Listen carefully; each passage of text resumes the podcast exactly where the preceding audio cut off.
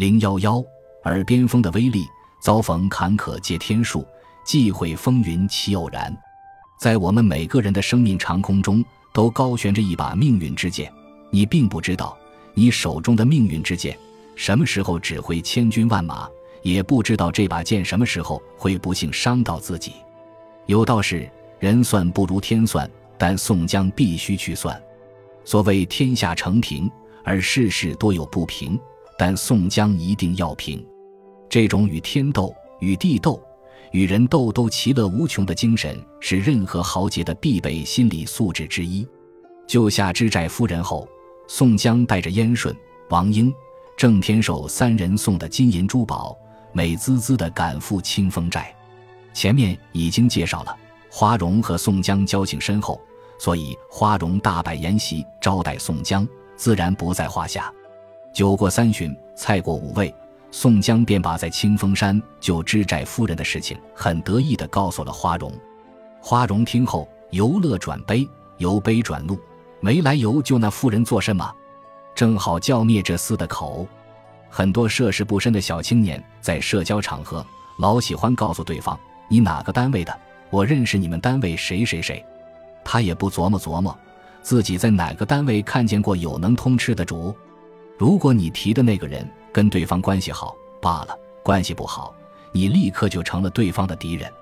宋江显然就吃了这样一个亏，希望大家引以为戒。话说回来，花荣不高兴没什么，毕竟是宋江的兄弟，不会因为这点小事反目。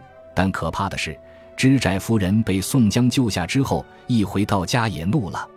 一场大祸正在悄悄地逼近宋江，而宋江却浑然不觉，而且还在元宵节的时候大摇大摆地跑到清风镇上看花灯。很不幸，知寨夫人也喜欢凑热闹，并在千万人之中发现了宋江同学。然后使用了官员家属最厉害的武器——吹耳边风。据知寨夫人透露，清风山上的土匪抓了他之后，他不慌不忙，亮出了自己的金字招牌：“我老公是当官的。”这些土匪顿时胆战心惊，放弃了自己的职业操守，立刻规规矩矩地把他放了。这种歪曲事实的方式让知寨刘高很受用，让知寨夫人绑票后很得体，让目击夫人被绑架的兵丁很兴奋。一人一份保密的份子钱，但宋江同学倒霉了。就在宋江被眼前的花灯照得手舞足蹈时，知寨夫人顺手娇滴滴的一指：“老公，快看，那个手舞足蹈的黑汉就是绑架我的贼头，赶紧给我报仇雪恨啊！”刘高听后吓得打了一个哆嗦，确实是一个当官的料，并迅速派出六个官兵对宋江施行抓捕。宋江再次使用了他的习惯性被捕动作，束手就擒，这可急坏了花荣。作为朝廷命官，他忘记了法律常识，忘记了身份地位，立刻给上司刘高写了一封言辞恳切的求情信。花荣拜上辽兄相公座前，所有伯亲留帐，今日从济州来，因看灯火，勿犯尊威，万起情书放免，自当造谢。草字不公。凡起照查不宣，忙中出乱。宋江向刘高自供说姓张名三，现在花荣把宋江改姓刘，这下可麻烦了。对刘高来说，这次告状的不是真相不明的群众，是他百灵百利的媳妇儿。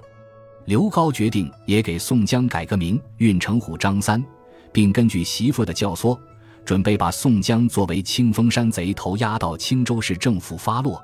请客便是一刀一剐，不要小看了“运城虎”三个字，这就跟红星十三妹一样，让人一看就知道是个玩黑的。名头里的学问可真不少。也许你会有一个疑问：刘高的媳妇为什么不知道感恩？一个最经得起实践检验的真理出炉了，真相是可怕的，尤其对于封建社会的诠释者。宋江用了四招才救下了清风寨之寨夫人。无非是想让花荣领自己的人情，可是他万没料到，一个官员的媳妇能接受这样的事实吗？如果没你宋江，我就被土匪当小姐完了。何况宋江还看到了他最不该看到的一幕：王英已经跟他这个官员家属亲热上了。你真以为有免费的三级片看？刘高媳妇儿被宋江救下来之后，为了保住自己的淑女形象、官员夫人的地位，必须弄死宋江。试想，一个官员的媳妇如果被土匪给完了，那他还有机会继续当知寨夫人吗？想到这，此时不整死宋江，更待何时？人情薄如纸，这绝对不是危言耸听。